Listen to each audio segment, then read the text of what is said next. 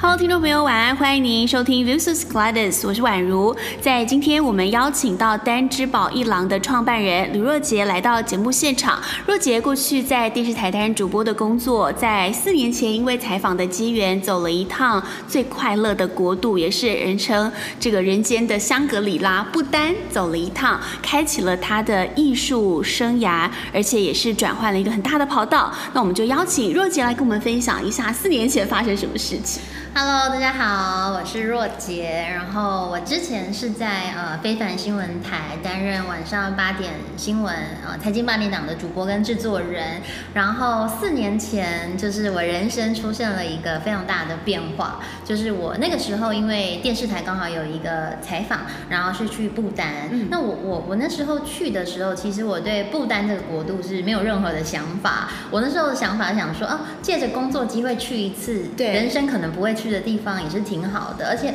不丹听起来真的很神秘啊，然后能够去那边采访，也不是每一个人都有的机会，这样子算是很特别的主题。然后电视台听到这个主题也觉得很特别，嗯、然后就好，那我们就 OK 成型了这样子。然后后来就是那时候去不丹之前，其实。我真的没有想那么多，我就是去买了一本不丹的书吧，旅游书，好不容易找到这样子，然后就就就出发前的一个月开始看，然后把一些基本资料呃先做一个准备，然后我们就飞到不丹了，然后但是没有想到在不丹整个采访的过程当中，然后因为我们毕竟是去出差，所以就是官方的招待都还不错，然后他就招待了我去住了一些很好的饭店，嗯、那包括有一间是不丹的一个在不丹首都叫。廷布的一个五星级饭店，这样，然后我就发现说，哇，就是刚好 check in 的时候，为什么这个饭店的墙上有一个这么好、这么好的作品呢？嗯、然后，可是我就，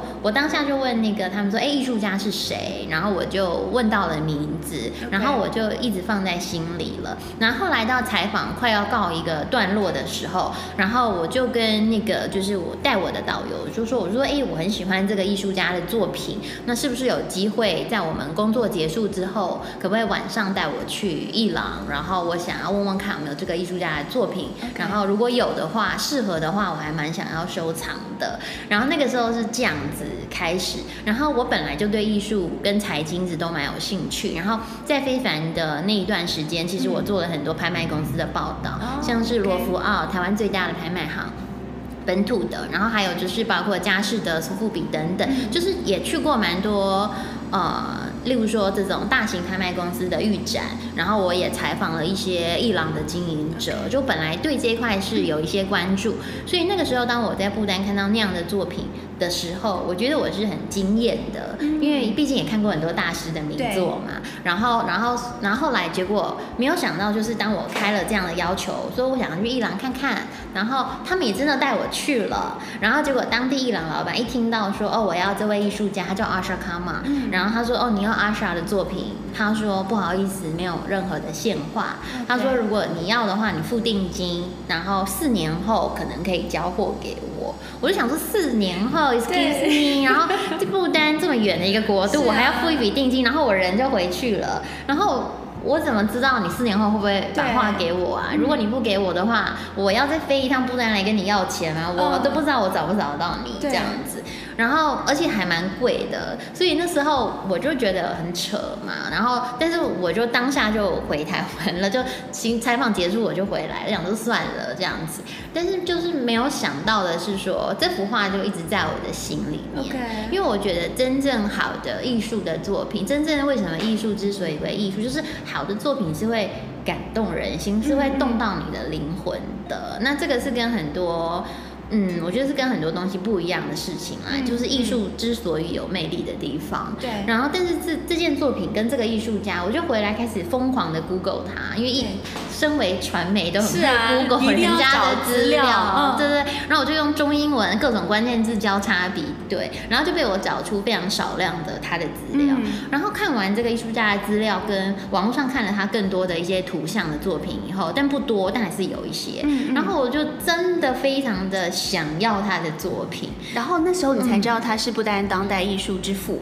那时候我当时你就发现他其实大有来头，这样、嗯。那时候发现他是不丹当代艺术很重要的一位，OK，一位一位一位很重要的一个艺术家，对，一位艺术家。可是不知道他重要到什么程度。嗯、OK，, okay 但是但是我从里面资料知道他大概就是是就是很重要的一个人。然后后来我就请那时候就是带我去不丹采访的那个旅行社，嗯、我就说那我想要再去一次不丹，没关系，我亲自去找他，因为我们一记者很会寻人。对，就是你要约谁什么的，通常说实在的，而且有一种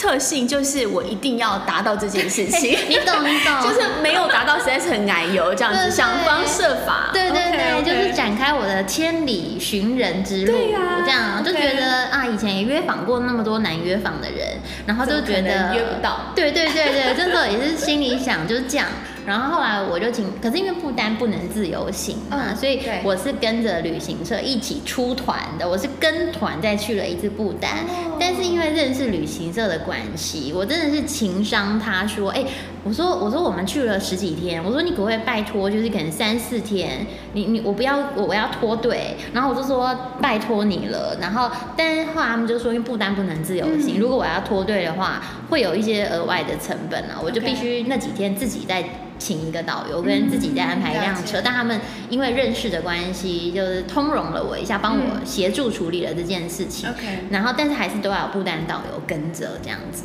然后 OK，我就取得了一点时间这样子。然后我在出发前就开始一直展开我的联系，肯定的，你要约访，你一定是出发前就开始。然后后来我就出发前，我就先约到了两个不丹的艺术家，年轻人，不是那位大师。然后他们好像是他的学生。然后我想，OK，没关系，我先跟学生见面，先找到旁边的关系，对慢慢靠近核心。没错。然后后来我就去了，然后就先走了一些行程。哎，最后几天赶快跟那个学生见面。然后他就跟我说：“哦，你要找老师吗？”我说：“好。”那后来他们就说他们帮我约约看。然后这时候呢，哎，他们就帮我真的约到老师了。然后他说：“老师，那老师在他的艺廊，什么时候他会到艺廊？那叫我那个时间过去。嗯”我就说：“好好好，我就过去。”对。然后此时你都是以一个准备要买画的买家的身份，对对对对，我只是想买画，我真的也没有什么别的想法。当时还没有创业的，没完全没有。那时候我做媒体做的很开心，对。然后也是在一个生涯很顺利的时期，这样。对。然后我就只是想要买作品。然后 OK，然后我见到大师了，然后我跟他聊一下，我就跟他讲，嗯，我想要收藏你的作品啊，但是我知道你都没有任何的现画，我说那不然你让我定好不好？然后你爱画什么就是没有关系，嗯嗯嗯、只要是你的作品我都想收这样。然后结果大师就就是很客套的应付了我一下，但是他就是要作品还是没有。然后我想说，也没有允诺一个期限，没有没有，就是打哈哈我这样子，oh, okay. 就是有点敷衍我。然后，但是就是意思就是没有要给我作品，也没有要帮我定制这样子。对然后后来就是我第一次见他，哎，怎么会就就就这样？我都已经，哎，我花很多钱，对呀，才去了不丹时间，然后怎么就是就这样子就这样被被打发了嘛？然后后来我就不死心嘛，然后我就还是跟这个艺术家就在聊了一下呀。然后后来就是聊的过程，然后我就发现说，因为毕竟我们很常访谈别人，所以我就一直在跟他聊天。然后我想要知道他怎么样才会把画卖给我。然后 后来我发现，哎，因为这个位大师在不丹真的就是很重要的一个人，嗯、而且后来我才从访谈的过程中发现，哦，原来他是不丹当代艺术的开始，他是那个火炬手，是那个起点，所以地位是超级崇高的。然后他基本上现在已经不是很在乎他自己本身的。嗯名就他没有在乎他本身的成就，因为他本身成就已经很好了，但是他很在乎他学生跟整个不丹当代艺术的未来，毕竟他们还是很需要一个国际的曝光。然后那时候我突突然发现这件事情，然后我就觉得我好像找到一个突破点，然后我就跟大师说，我就说那不然这样，我就说如果你愿意给我作品的话，那那我我就把你学生的作品一起带到台湾，我们在台湾帮不丹艺术。做一个展览，然后我说：“可是如果没有你的话，就没有一个火车头。你要像母鸡带小鸡一样啊，这样你才能够把这些不丹年轻人像小鸡一样带出去，这样子。然后哎，没有想到我就说服他了耶。然后他就开始认真思索这件事情。然后后来他就跟我说：‘OK。’”那这样的话我给你两张作品。哇，你本来是要买一张，我本来只想一张，哎，多一张，然后我就当下当然是欢天喜地啊，然后我说好好好好。但什么时候有现画呢？他就说立刻就从仓库。没有没有，还是没有。还是对不对？他说就那，他就说那。叫我给他半年的时间，他半年给我，然后我就好好 OK 啊，然后我就欢天喜地的回到台湾。但是他有说要帮他学生一起做一个展览，然后 OK 没问题。对，然后反正就这样，然后求得化了。但我也是就是变成有一个承诺嘛，所以我在二零一七年二月的时候，那时候都还还其实还在电视台，然后那时候就。办了一个布单展，但是我很低调，因为我也没做什么宣传，然后就是 Facebook 花了三千块广告费，就这样，然后我也没有约我任何的，就是媒体的朋友去。做更多报道都没有然后只有一个朋友是因为他们自己很主动知道这件事情，说要来报，那那反正也 OK 嘛。对。但是没有想到，在我这么低调的一个处理之下，其实成果也不错。那当然有一些是我自己的朋友，可能也许是捧场，嗯、但总之整体是很好的。就是有交易。对对对，有交易，有交易，因为我也毕竟带了很多他学生的作品，我也不可能收这么多这样子。对对对。然后结果。就是让我突然发现说，哎，其实大家对这个东西评价是不错的，嗯、可是我当下也没有真的觉得说，好像我就是一定要做这件事情。对，然后所以后来就也没有真正的全心的投入这样子。那只是说后来因为展览做的不错，然后后来呃我就把一部分展览的利润拿回去给艺术家。那艺术家后来我就再飞第三次，然后艺术家对我这个举动觉得非常的惊讶，因为其实我不用这样做的，因为当初并没有谈到说卖掉还要给他分润这样子。嗯，对。然后但是那时候我就。反正回去做了这件事，对，然后，然后，然后，其实因为我觉得，可能对我来讲，我也想要更了解艺术家，然后，但是就是因为这个举动，然后可能我们他对我的心房可能就比较打开了，是啊，是啊，然后就开始真正大家。就是呃，艺术家对我开始就是觉得比较信任，然后后来就从那个时候开始，真正两边的关系拉近了，嗯、然后也呃，就是阿 sha 也帮我介绍很多年轻的艺术家让我认识，哦 okay、所以那一趟我就认识很多年轻优秀的艺术家，对，然后然后所以后来就。才有，也是因为那一次去了，然后才开始有一个想法，是说，那是不是可以更持续性的去做这件事情，嗯、不是只是就是昙花一现这样子。对，okay、对。但持续性做这件事情，嗯、等于是你要下定决心离开，对，等于十二年的电视台的工作经验嘛，然后转到一个不能说全然陌生，但是。毕竟创业啊，进入这个产业还是一个陌生的。你那时候有没有一些考量点，或是真正促使你要做这个决定的原因？那个时候我犹豫非常的久，说实在，我犹豫了。就是我我们单之宝公司正式成立已经是二零一八年的年 Okay. 年中了，在二零一八年的夏天。嗯、但是我第一档展览其实是二零一七年的冬天。的时候做的，呃，应该不是讲东西，就年初二月份做的，这样，然后，所以中间其实过了一年多的时间，这一年多我都在犹豫，这样子，因为我并没有很想要放掉我媒体的工作，因为我是真心很喜欢这一块，然后也做得很好，公司也对我真的蛮好的，所以那时候真正觉得就是下定决心的原因，有一部分其实是因为后来那个 Arsha Kama。就是在我第三次回去的时候，那时候他有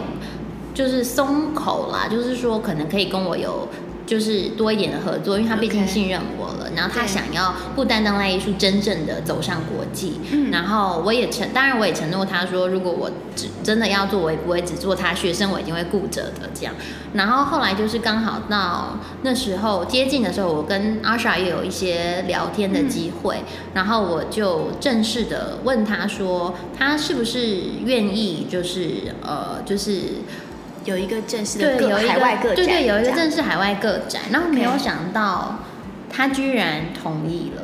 然后这对我来讲是很大的 shock。嗯，对对对，因为因为这个 Shark 的话，就是说他是一个这样的大师，他愿意把因为艺术艺术家的个展对他们都是很重要。嗯、他上次个展在不丹是二零一一年，OK，对，然后等于时隔这么多年，他愿意再做一次个展，然后把它交给我，对我来讲这就是一个很大的信任。嗯嗯，因为你知道他的话真的一画难求，然后不丹就是有一间新的饭店还没有盖的时候，好像跟他订了五幅还六幅画吧。然后你知道都还没盖哦，然后人家饭店现在已经盖好了，我还去住过，然后都已经好几年了，这六七幅画还没有拿全，你知道吗？哦、就是这么久，然后结果没有想到说阿莎愿意就是做一个个展，嗯、然后让我。在台湾帮他做，嗯嗯，那我就觉得这是一个很大的信任。OK，然后就是这样子的信任，让我觉得，那我不全力以赴怎么可以？对，这样，因为我犹豫的这一年多，就的确也是没什么进度。那其实更重要的应该是你也还看到了很多机会吧？对，嗯嗯，对，因为我那时候。就是当然评估一个是艺术家对我的信任，再来就是其实这么多年的财经媒体的训练跟采访过这么多的企业主，我觉得在呃你当你这么多年在这样的环境里面，你我我我觉得还是有培养出一些呃商业的敏锐度这样子，然后所以那个时候我就。呃，毕竟你全职要做，你等于把自己的时间也压上压上去了。然后，而且我的机会成本其实蛮大的，对啊，因为是电视台八点新闻主播的一个工作跟制作人，而且我其实才连续两年入围了那个好几个奖，对，卓越新闻奖什么，这其实是正好的时候嘛。啊，然后，所以那个时候我就做了一点研究，然后我就发现说，哎，不丹当代艺术有它可以宣传的地方，嗯，因为第一个它是佛国，举世闻名的佛国，所以它在佛教上有。有它很崇高的地位跟指标性，嗯，然后再来就是不丹当代艺术是没有任何人做过，它完完全全是一块蓝海，没有被开发的。然后他们的艺术家也的确很特别，然后资历其实都有一些零星的一些国际上还蛮多参展的资历，可是这些国际资历的累积已经足够是一个艺术家的资历了，因为是蛮丰富，可是就一直没有商业一廊去介入真正的在处理作品的呃。一个销售跟收藏，然后我就觉得他们的东西，其实亚洲人应该是会喜欢的。嗯、然后其实欧美也是会，欧美肯定更喜欢，是啊，因为欧美就很喜欢这种对啊，很浓浓的有一点神秘感啊，东方感啊的作品嘛。然后所以那时候我就发现这件事，然后我也去查了，例如说呃，对于佛教有兴趣的。呃，人口嗯是多少？嗯、然后对于艺术的收藏家的，就是比例是多少？那我相信不丹艺术能够拿下，嗯，就是喜欢艺术跟喜欢佛教思想这一块的藏家，我我我觉得是有蛮大的机会的。所以在评估过。他的一个状态，跟评估过自己能够承受的风险，跟我自己能够投入到什么程度，就是包括说我的时间，然后我能不能够放弃主播的工作，然后能不能够有一个就是第一笔的资金，然后也当然跟商家人商量了一下这样子，然后后来觉得。应该可以试试看这样子，然后当然也是想说啊，如果这笔钱烧完了、嗯、就没有的话，那那也就算了，至少我试过一次这样子，啊嗯、然后然后就这样就想说好吧，那我就开始吧，然后就就开始了这件事情，就是大家都说我胆子很大。对，我也每次一直被问到相同的问题，就是就会觉得好像放弃了一个人人称羡的工作。但但事实上，我觉得听到的是你看到的一个机会，还有很蛮审慎评估，也对自己是某某某一定程度的自信啦，知道这块是确实能够有发展的潜力。嗯，那个时候我家人也是有说，他们说你当主播这么多年了，如果你今天离开一两年，你真的没有机会回去吗？嗯，对，然后他们就说，然后我那时候想一想，我觉得也不会到没有机会回来这个产业呀，因为你已经累积这么多年的经验，然后也不是说就会凭空消失嘛，对，然后加上我跟就是之前的老板其实关系一直都是挺好的，其实我在创业的过程，他都帮我很多的忙，给我很多的鼓励这样子，然后那时候我就想想想说，好吧，如果真的失败的话，我相信还是有机会可以回到媒体的，所以那时候就这样想。然后我家人就说：“哎，不丹当代艺术这么 special 的一个题材，跟艺术家跟作品，从来没有人处理过。那他们觉得，我就算现在我放弃，我不处理了，过几年就会有别人把它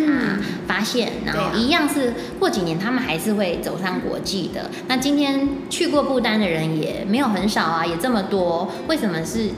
我遇到这样的机缘，为什么是我？对，然后他们就觉得，我觉得最特别的是，你还真的是要有看了这样子的画作是有感动的，嗯、对不对？是跟你有心灵相通的。对，那幅画当时你看到的是什么？在饭店大厅，它是它描绘了什么东西？它是就是呃，那个阿莎卡玛画了一个佛，是万字的吗？佛不是，是一个佛的脸，然后旁边有一只龙。对，旁边有一只金色的龙，就是佛跟龙这样子。然后，但是非常大的作品，所以是非常震撼的这样子。嗯嗯、对，然后，然后，然后那时候就是因为这幅作品真的就是震撼了我。对，对，然后所以后来在这些考量之下，觉得自己可以承担，就是这一次创业的风险吧。然后，然后就就觉得。还是去做，因为我觉得其实投资啊，无论你投资还是创业，你真的第一个要评估的是风险。嗯，你能不能够承担这个风险？你失败了，你能不能够再再再重新的去，就是继续你自己的职业，或继续你自己的人生？这个这笔钱，比如说赔掉了，对于你的生活会不会造成什么样很根本性的影响？你有没有能力去承受它？对。所以我在一开始创业的时候，我们在成本上也是。也是抓的非常的非常的 缜密，这样子。对，就是我一开始创业，我没有开艺廊。我是跟.直接跟外面的，就是公司或者是呃场地方合作，因为我在降低我的投入。嗯、因为如果你直接开一廊的，你的那成本可能你可能会暴增到非常高。对对，而且其实等于你就自己做嘛。嗯、然后如果你跟别人合作的话，你还有一些别人的资源。而且这一次合作如果不成的话，嗯、那毕竟是一个一次性展览的成本。嗯、所以那个时候我在这方面的想法是这样子的。所以这才是为什么我们今年的呃。五月份才正式搬来大直明水路这边开一廊，而在之前，我们一直是以一个呃办就是办公室的形态，然后我们一直在做外展，就是累积自己的能量这样子。嗯嗯、这个是我的想法。嗯嗯，你眼中的这个不丹当代艺术啊，它的表现的形式和风格特色是什么呢？嗯、我觉得他们都是呃，你知道有的时候艺术扯到宗教的时候，会是一个。非常难处理的议题，就是你会很容易走火入魔，这也是很多，就是就是有的有一些可能别人在处理的时候会那个分寸上，可能是指说宣传的方式，还是说他画作本质上，就是有的人这部分就是可能大家宣传的方式是不一样的，但是我们单之宝是。不会跟你讲一些有的没有的，我是真正扎扎实实的从艺术家的学经历背景，从.他的参展资历，从他整个是从当代的艺术角度去切入他作品的介绍，嗯、就是我完完全全不会去扯一些怪力乱神的东西，这是我们非常重要的精神。Okay, okay. 对对对。然后，例如说以艺术收藏来说的话，其实你要看一个艺术家有没有收藏的价值，嗯、你要第一个判断的是他的这个人。嗯、然后他这个人的 background，他以前有什么资历？第一个很重要是双年展，他有没有双年展？因为国际上很多重量级的双年展或者是三年展，对这些东西如果你有办法拿到或入围的话，等于你受到国际的肯定。那这些都是专家组成的评委会，所以对于我们来讲，第一个艺术家有没有双年展，或者是说美术馆。收藏或美术馆展览的资历，这是非常非常重要的一点哦。就是，然后，然后再来就是看说他自己个展推出的质量怎么样，然后再来看他目前有一些怎么样的藏家群，这些都是我们去判断的一个指标。那我们单之宝在处理不丹这样子的议题的时候，它因为它是佛国，所以它本身的佛佛教文化跟佛教哲学跟佛教的思考，对于这些艺术家来讲，就是非常。天生非常自然的，嗯、因为他们就是活在这样的国度，所以他们的作品肯定带有一些佛教的思想、佛教哲学跟佛教的文化在里面，非常浓厚。嗯、可是我们在介绍这样子的作品的时候，我们依旧是从非常当代艺术的角度去切入，而我们的藏家在看到这些作品的时候。因为他自己也对佛教的东西有所研究，他自己一看就知道了，对，他就会像我一样产生一些心灵上的共振，并不是很嗯觉得说，也许他是会有一些什么法力，对不对？不是，我们说白了一点是这个意思啦。对对对对，那时候还有很好笑，就跟你闲聊，就是那时候其实我刚开始在做，因为刚开始你会很需要，就是很彷徨嘛。然后那时候在最开始的时候，还有长辈就是就是。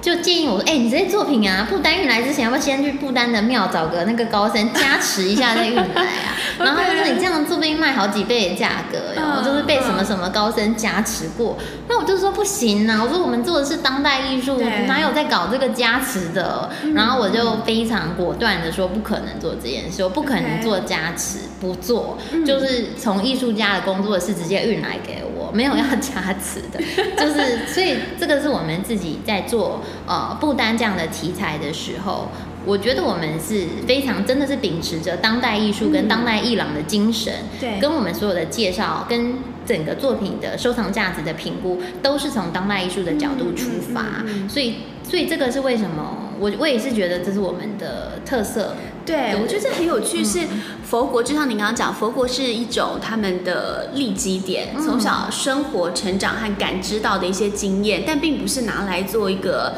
宣传，然后加值加成。嗯，对。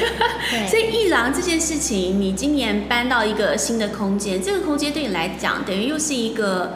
呃，再次再次出发，更更稳固的，是不是？这个事业经营到目前为止，呃，它应该可以说是一个重大的升级。对，因为在那个之前，我们只有办公室跟外展的时候，我们以艺术圈的定义的话，我会更像是一个艺术经济，嗯，一个艺术经纪商。但是我现在有一个实体艺廊空间，那我们就是扎扎实实的一间艺廊这样子。因为我们那时候其实也是不断的去参展，嗯，然后也会一直被藏家 问到说。那你艺廊在哪里？这种问题，oh. 那我们就只有办公室嘛，然后就变成说，有的时候藏家在呃展览之后，他想要来参观是没有这个地方的。嗯、那我的展期都是只有几天几天这样子，那就变成说还是造成了一些不便嘛。嗯、所以后来就是决定开这个艺廊，但是你开这个艺廊，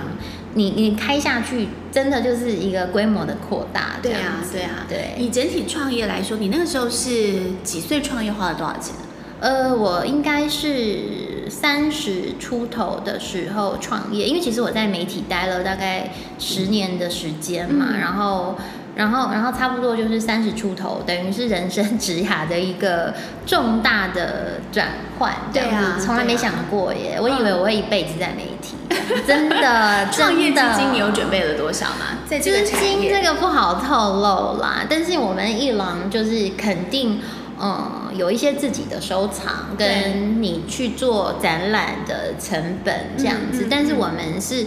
很幸运的是，我那笔钱本来也是想说，展览要是失败，大概就烧掉了，就没有了这样子。但是是很成功的，是说我们的每一次展览其实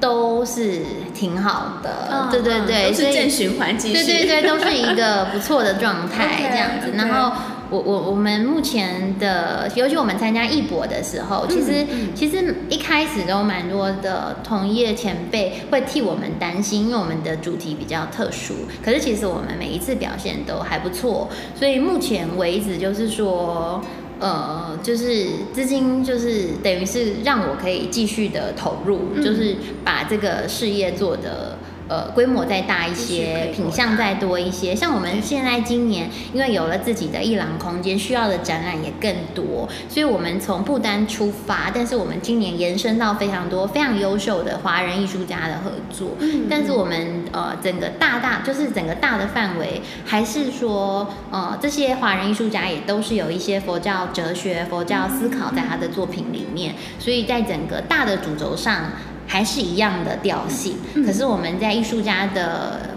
选择上，嗯、等于是跨出了不丹，从不丹开始，但现在延伸到很多非常非常优秀的华人艺术家，他们无论是在呃，例如说都是学院派的艺术家，嗯、所以在技法上非常的扎实，嗯、然后在国际展资历也都非常丰富，然后不丹的作品比较具象一些，但是我们现在华人艺术家的选件就会比较朝呃。抽象这边靠拢，所以像你今天来我们艺廊，你看到的作品就是很多很抽象的作品这样子，嗯，对，也让藏家有更多选择。嗯，有提到若姐提到这个艺博会是现在很重要的年度的重头戏嘛？嗯、那这个部分跟我们聊一下好了。艺博会通常你们在参展的时候那个过程，或者是呃选品啊、选件啊，或者是怎么样？我觉得你都问到一些很大的重点，因为艺博会现在是艺廊现在就是一个很普遍的现象，就是说呃很多我们的业绩，我们一郎业绩很多是要在艺博会完成，他会他会他会降我们。整个艺廊营运的一个蛮重要的比重，也不是只有我们，是全部的艺廊都是一样的。嗯、对，所以这几年艺博会非常的盛行。那可能大家厂家也忙，他喜欢去艺博会，他一次看好几十家，嗯、甚至几百家的艺廊，对他来讲，他也蛮省时间的这样子。对，然后所以我们艺廊在准备艺博会的过程，就是一个一个艺，就是就是就是去打一场战这样。是，就是真的很忙，就是因为他是前阵子在台中，对对对，台中艺博，OK，对对，然后就真的很忙，因为他通常展会只有三天或四天，其实大家就想象就像是一个会展嘛，对，去参加各种展的那个概念，对对对对，而且通常，例如说他展会十二点开始到七点好了，说实在十二点到两点也不会有太多人来，因为大家还在吃饭，所以大家可能就是吃完饭一点多啊，准备出门，所以我们大概接近两点的时候开始。会进入重头戏这样，然后一直持续到六点多。那六点多以后可能又没有人了，因为大家去吃晚餐这样。嗯、所以其实艺博会的现场都是非常忙碌的，而且人流通常都很大。就是一天，嗯、例如说一天来我们一郎摊位，就是我们一郎的展间嘛，来展间参观的人流量，一天可能都是百人以上，Okay. 几百人。嗯、那你要怎么样在这几百人当中去？介绍你的艺术家，介绍你的作品，然后并且就是建立藏家，然后让藏家有意愿来收藏，Okay. 就变成说是。真的很像，就是非常密集啦，Okay. 就是那个那个那个工作强度就是蛮大的这样子。嗯，嗯，嗯，因为你的产业其实最根，就是说最最终还是需要让这样子的画作交易出去嘛，所以你会有设定你的 TA 嘛？比如说怎么样子的年龄层啊、职业带啊等等的，他们可能会特别对于不单当代艺术，就是说你这个大宗的话，会对这样子的艺术品特别有感。嗯，我觉得设定是没有用的，因为一一开始大家可能会觉得我我可能肯定像我一开始创业，我自己设定也是啊，可能会是对佛教的这一块，嗯。无论是哲学思想或者是信仰有兴趣的人，然后同时他也对艺术收藏有兴趣，两个的交集点，这是我本来的想法哟。嗯、可是其实我们也出现了呃笃信，就是可能是基督教的厂家.为什么呢？因为他真正的感觉到作品，然后我们的作品说实在的，就算他有带一些这样的思想。或哲学，可是有的时候它里面包容的是更大。嗯、那例如说，我举例，我们今年一月份有一件展品，他在画的，他那件展品的就是名字叫做无常，可是它里面的作品，他在画的是一个全世界的野火。然后他就是用世界地图做一个他的创作，嗯、但是在所有国家的边界，他画了非常非常多的火焰。那我就问艺术家为什么做这个作品？他说，因为他觉得这几年很多很多的森林野火越来越严重，每一次森林野火都造成生灵涂炭，嗯、然后他觉得。呃，这件事情不是只是，例如说像澳洲什么，不是只有他们的事情，是全球的事情。因为这些东西都是全球会连带影响。他觉得在现在这个世界已经没有所谓的国界跟边界，嗯，其实大家都是联动的。所以他觉得说，我们日常生活就要更注重环保，才不会一直升温，嗯、然后或者是才不会引起这么多引导致像是举例像森林野火的这些因素。然后他每次看到这样生灵涂炭，他都觉得内心非常的不忍。所以他花了好几年的时间，断断续续的完成了这件非常大的作品，是一个一百号的作品，就是、oh. 呃，应该是一百五十公分乘一百八十公分的大作这样子。嗯、然后像这件作品，就是呃亚洲一位非常指标性的藏家收走的，他并不是佛教徒，嗯、也对佛教应该我想应该没有太多的想法，这样他有他自己其他的其他的信仰，可是他很认同。环境保育，他很认同环保的这个理念，所以这件作品依旧感动了他。嗯，那我觉得这就是我们单之宝要做的。虽然说我们的作品也许从不丹出发，但现在还有很多华人艺术家的加入，但我觉得这个本质上作品的关怀其实是没有太多的界限的，嗯、你不会因为信仰的不同，你就觉得我一定要做一些不环保的事情，啊、或者是说你不会因为不同的信仰，大家就对环保的共识会有不一样的想法。我觉得这基本上就是我们的作品只有一个共同性，就是对这个世界的关怀都很强，嗯，不是那种无病呻吟的作品，这是我自己。我觉得还蛮重要的啦，oh, 就是这是我个人的小小的偏好，就是对对，也也蛮多艺术家很喜欢画自己的心情，有没有？就是我记录我今天的心情。对，可是说实在的，就是这就是我就是。因为其实艺廊艺做艺廊都有自己的主观嘛，就是像是我，我就觉得说啊，你不过也就是一个平凡人，我我也有我的心情啊。今天宛如你有你的心情啊，对，对不对？正在听我们呃这个 podcast 的朋友们，你有你今天的心情，也许你今天过得很好，但也有也许你今天过得很不顺，也许你今天被老板骂，但也许你今天交到男朋友女朋友，就是每个人都有每个人的一天，或者你的心情。但是你艺术家画这种个人的心情，而没有。就是一个比较背后深厚的一个文化、哲学、哲学思想在支撑的作品，我不喜欢。嗯，就是我会觉得你也就是一个平凡人，你就是平凡的一天。对，然后你画出来的就是记录你平凡的一天的作品。我觉得这种作品不持久，嗯，它没有很深刻的背后的思考。对，其实其实做艺术品真的很重要，就是你一定背后是要有思考的，不然你艺术品为什么？可以成为艺术品，会画画的人这么多耶，嗯、就是那个思考是很重要的，所以我很在乎那个思考。然后，所以我个人不喜欢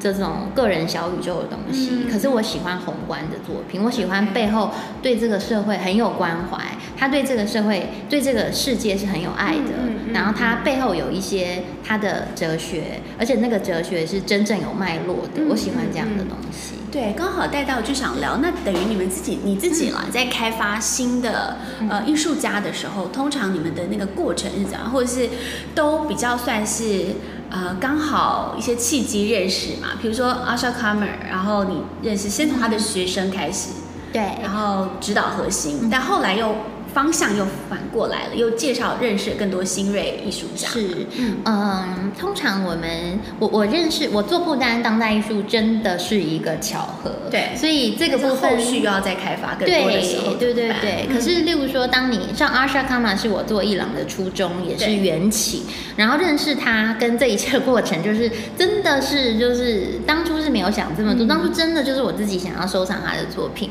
但是从当你开始从一开始想法，我只是藏家的想法，你真的要变成就是你要经营一个艺廊的事业的时候，你就要想到那个量，不能只有一个艺术家呀，啊、对不对？虽然那个艺术家这么优秀，也这么有代表性，可是你你不可能就是只有 Asha，而且 Asha 也没有这么多的作品，嗯、他的作品量是很少的。对，然后所以你就要开始想。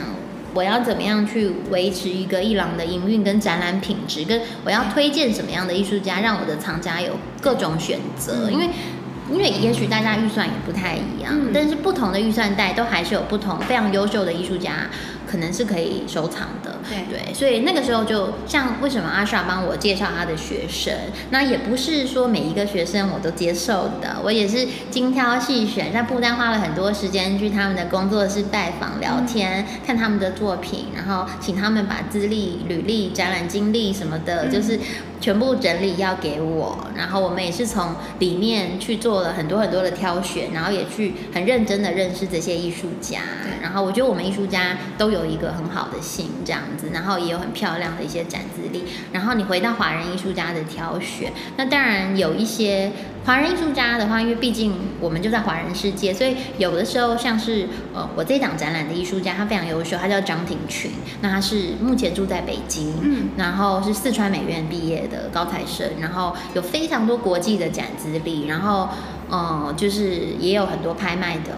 那个记录，对，那像这么优秀的艺术，他是中国百大优秀青年艺术家。然后这个展览是呃在北京美术馆去做展览，并不是一个随便的展览，是真的是官方的这种。然后就非常优秀，像这种这么优秀的一个艺术家，一般来讲啊，我们艺廊也，尤其是新艺廊是蛮难认识的，真的蛮难的。然后你要让艺术家相信你。愿意跟你做个展，对把他东西交给你，对产品的寄送过来嘛？对，嗯、然后对，然后像这个，我们就是透过呃一位我跟他彼此都很熟识的策展人的牵线，嗯 okay、对对对，所以像我们寻找艺廊寻找艺术家，有的时候是透过自己艺廊主的人脉，或者是说我们自己本来就有一些关注的艺术家，我们去 approach，嗯，然后再来就是说透过策展人的介绍跟牵居中牵线，会是非常重要的一个管道，嗯，对对对，大概开发艺术家可能会有这两种，这样子，就也发挥记者的精神，这样是锲而不舍，在找到你想要当他作品的人。对，这个你真的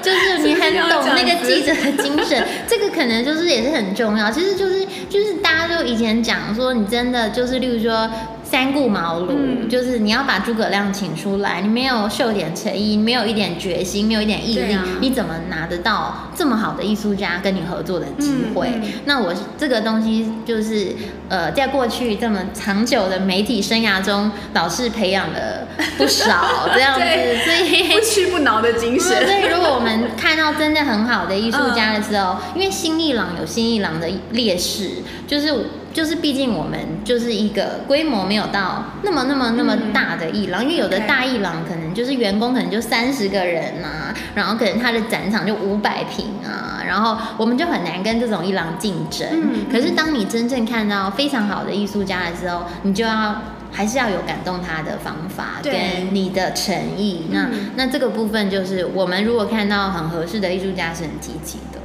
嗯嗯，对。那我很好奇，像以现在你在的这个艺廊艺廊产业，是以像您刚刚提到那种规模取胜，还是说其实很多藏家他也是相对低调的，甚至艺廊主的经营也不取这种大规模展啊，或者是很很外显的这种，会不会反而低调也是一个优势啊？嗯，我的好奇嘛。通常我不会，我们一朗不会去对外透露藏家的资讯太多，就是就是这个是很基本的事情，就是维持藏家的隐私。嗯、对，然后你说规模一朗的自行经营的本身来说，嗯、现在比较嗯，现在因为外展非常的多，嗯、所以我们还有外展很多的开销，然后有的时候外展花的钱。就甚至还比可能艺廊的固定支出都都可能差不多了这样子，嗯。嗯、所以就是说现在的艺廊没有到特别特别流行非常非常大的场地，嗯、但是因为也有一些艺廊它本身已经呃经营了非常多年，然后它已经能量是非常饱满的，它可能一个月根本不是做一档展，它可能同时做三档。四档真的是有这样子的，然后那当他一次做三档、四档展览的时候，他肯定需要一个很大的场地。但是以目前多数艺廊的经营来讲的话，现在对于场地的巨大的需求比较没有到呃那么需要，因为我们常常参加外展，这是一个。算是现在比较特别的的的的一个变化吧。但是如果说伊朗本身场地太小，小到说艺术家也没有办法做个展的话，那那就也不是说那么合适。所以我觉得大家会有大家的不同的评估，这样子。嗯，对。以女性创业来说啊，你觉得自己经营到目前为止两年多了嘛，遇过最大的困难困境是什么？我觉得就是说，呃，我们在呃执行一个展览的过程，绝对不是只有我们伊朗本身的人力，我们会常常要跟外包的厂商做一些配合，像是布展团队，像是运输的团队，因为其实艺术品的处理很多都蛮专业，例如说，我也不可能叫个拉拉木夫，有没有？叫个拉拉木夫的货车 来帮我送艺术品，不可能的，因为艺术品第一个它价值高，第二个它的运送什么都有它很特别的 know how，但是当然拉拉木府我自己要取一些。些私人的一些东西，它是非常非常方便，我超爱用的。就是有时候请他帮我取个文件啊，然后拿个东西，这都 OK。可是艺术品的运输我就不可能，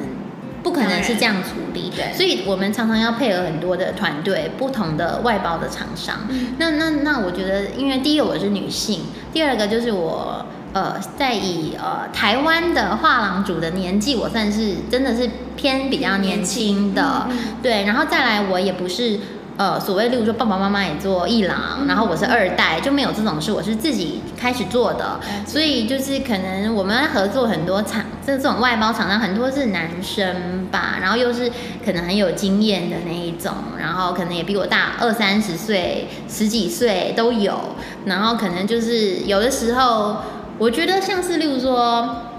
我们之前就合作一家表框厂。嗯这样子，然后他也是业界已经蛮久了，其实，然后我们就最近这两三个月送了六十七六六七十件的作品过去，量很大，量很大，因为我们都做海外嘛，嗯、有的时候呃需要在台湾这边加个外框啊什么，或再做一点处理是很常见的事情，这样子。然后，但是例如说他像我们这批作品送回来的时候，然后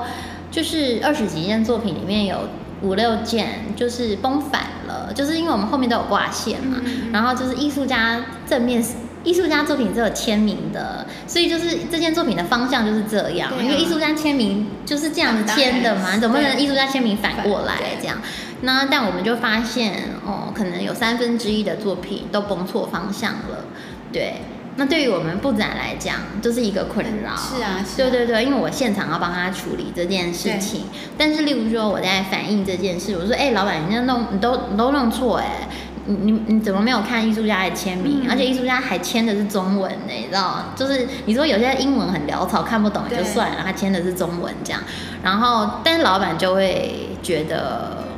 哦，这也不是什么大事啊。”哦，崩错就崩错啦，你现场不是有有布展人吗？你们自己处理过来就好啦。哦，态度上，然后甚至是这种回应，对，很不尊重。嗯，不是你就你就觉得说，哎，然后然后对，你就觉得说什么被欺负的感觉。对，你就会觉得说，哎，奇怪，你自己崩反呢？对。然后为什么今天我也是有付钱给他，你不是我义工，对不对？然后就是，然后你你就崩反了我的作品，然后我跟你反映，然后你却一副觉得。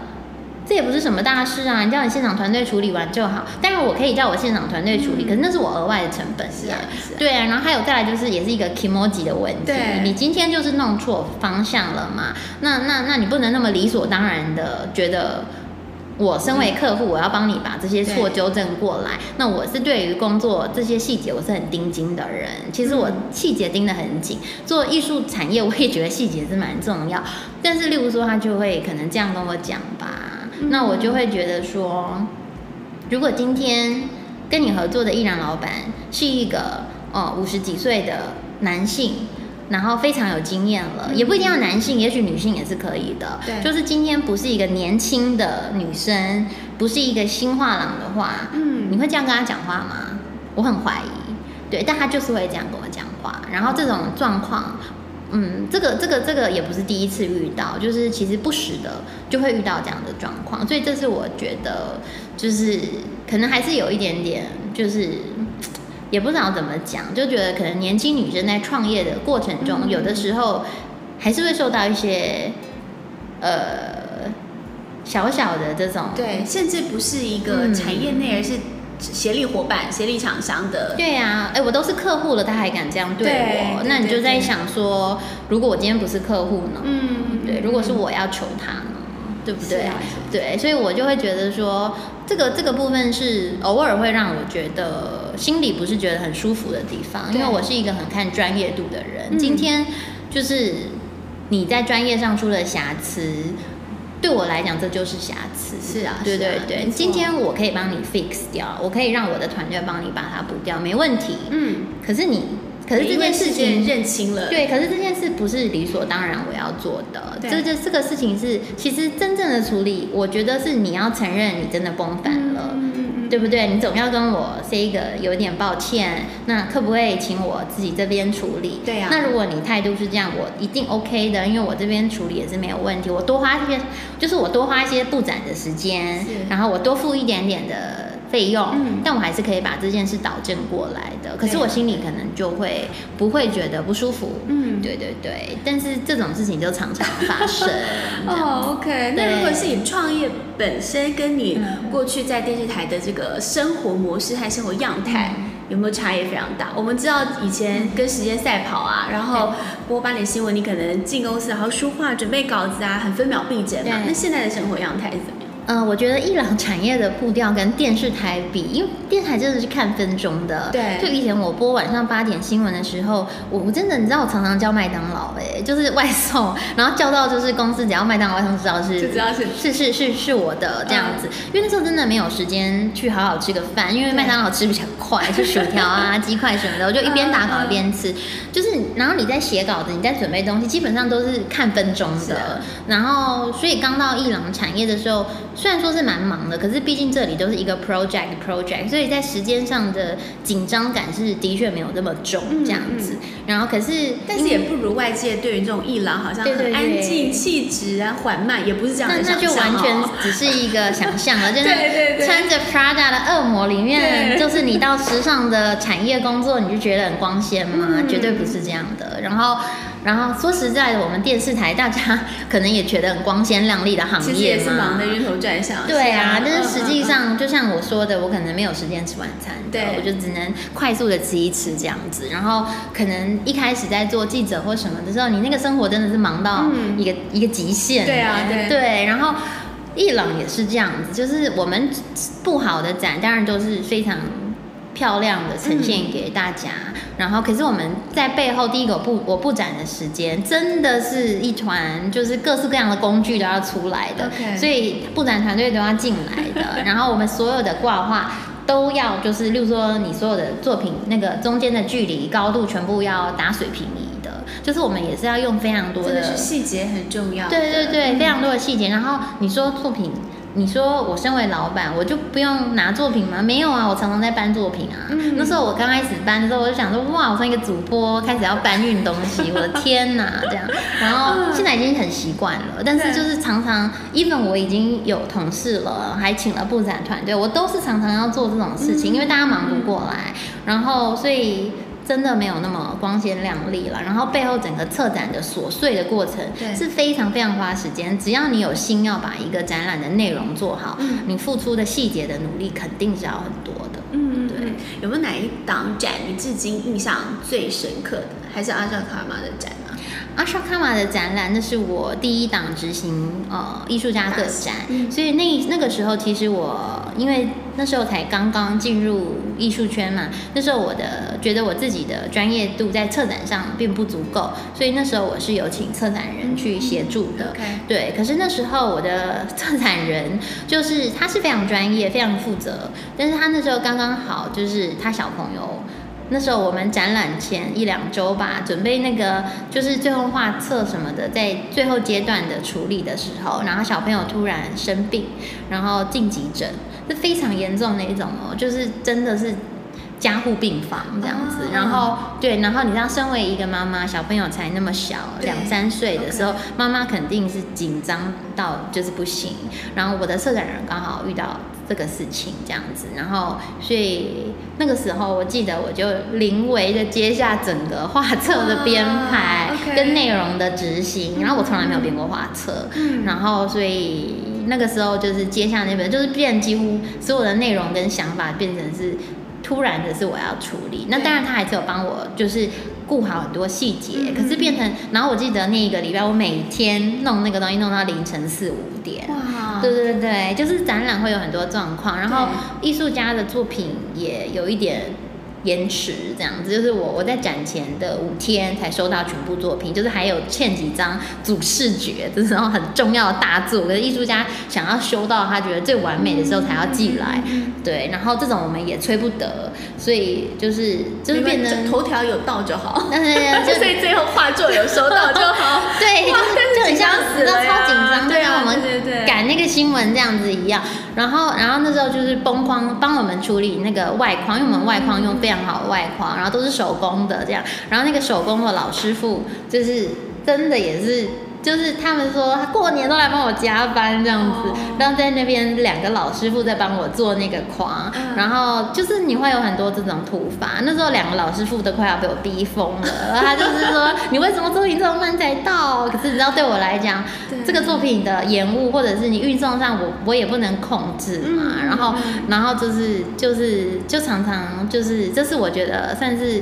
哦那时候压力真的蛮大的，嗯、对对对。那我好好奇，每档展的名字，比如说最新这个叫今天纬地，对，这是我们策展人。怎么想要策展人构思出来的？对。对对，因为我们这个艺术家他的作品线条感是他最大的特色，嗯、那这些线条就像是天地中的经纬，对。也像是人体中的经络。因为艺术家他其实他的创作是非常受到像是易经、心经跟道德经的启发，所以他一直觉得他作品中放空。放松跟空性这样的成分是非常重要的，所以他的作品叫惊天伟地，然后也象征说这些线条就是。呃，就像是经纬，像是经络一样。然后他也他在制作这些线条的时候是很困难的，因为你看这些线条，哎，感觉好像很简单，其实不是，因为他是用小毛笔画，然后他用亚克力颜料，所以干的很快。它很多线条是重复十几次才画上去的，但是你看不出来，觉得它很像一笔完成，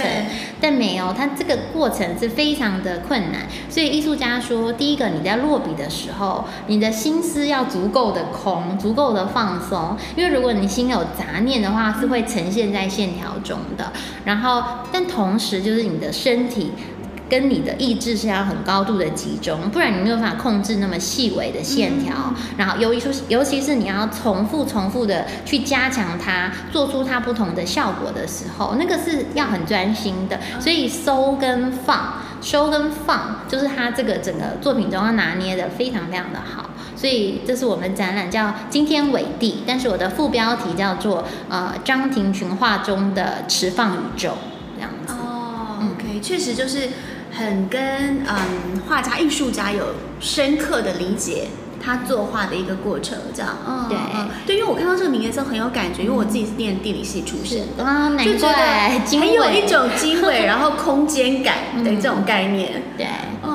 棒哎，嗯，他的作品就是真的非常融入当代的空间，然后能够做出这样的线条感，无论在技法上或者是构图上，其实都是有很高的要求。然后对于艺术家的技法，他手真的不能抖哎，一抖 一这件作品就毁了。这样大家有兴趣一定要来看一下这个展，看一下这些作品。嗯、那若杰接下来这一年，应该说剩四个月吧，有一些计划吗？这整个产业有被疫情影响到你们的？嗯，其实呃，上半年肯定是有影响的，嗯、但是下半年就好像还 OK，就是出现了一些报复性消费的热潮的感觉，哦、所以在一些艺博会的成绩，我我听说了，因为我们没有每一档都参展，但我听说好像都还不错，嗯、所以说上半年的确，我想大家都受到影响了，但是在下半年应该开始有一些起色这样子。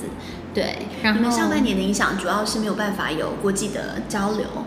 下半年就上半年的上半年，上半年有的时候有些伊朗直接就是改预约制了。哦，对对对那我们上半年是因为刚好有一些是搬到新家在装潢嘛，所以刚好闪过了最严重的那段时间。对，所以是这样。但是下半年我们未来几个月计划其实是挺密集的。我们现在是呃九月十号到十月十号上张庭群的展览，那也欢迎大家过来看这样子。呃，但是我们接下来十月中还有一个新展要上，就是台湾的艺术家做胶彩的，非常精彩。然后再来十一月我们要去高雄参加艺博会，哦、就这样。对对，第一次前进南台湾这样，希望大家可以喜欢我们作品。然后十二月还有一档新的展览要上，那一月份我们应该还会再参加台北的一场艺博，嗯，然后二月份就过年嘛，然后过完年新展也会再上，然后就是蛮密集的，对，然后三月份要去台南艺博。对，而且很很密集，然后四月份又有新展要上，Okay, 所以接下来已经几乎排到明年了，大概排到明年的六月左右，对是已经没有办法，对，已经没有办法再容纳展览。但是我们未来从明年六月之后，都还有在跟一些优秀的艺术家正在谈论他们个展的制作，嗯、然后也希望我们。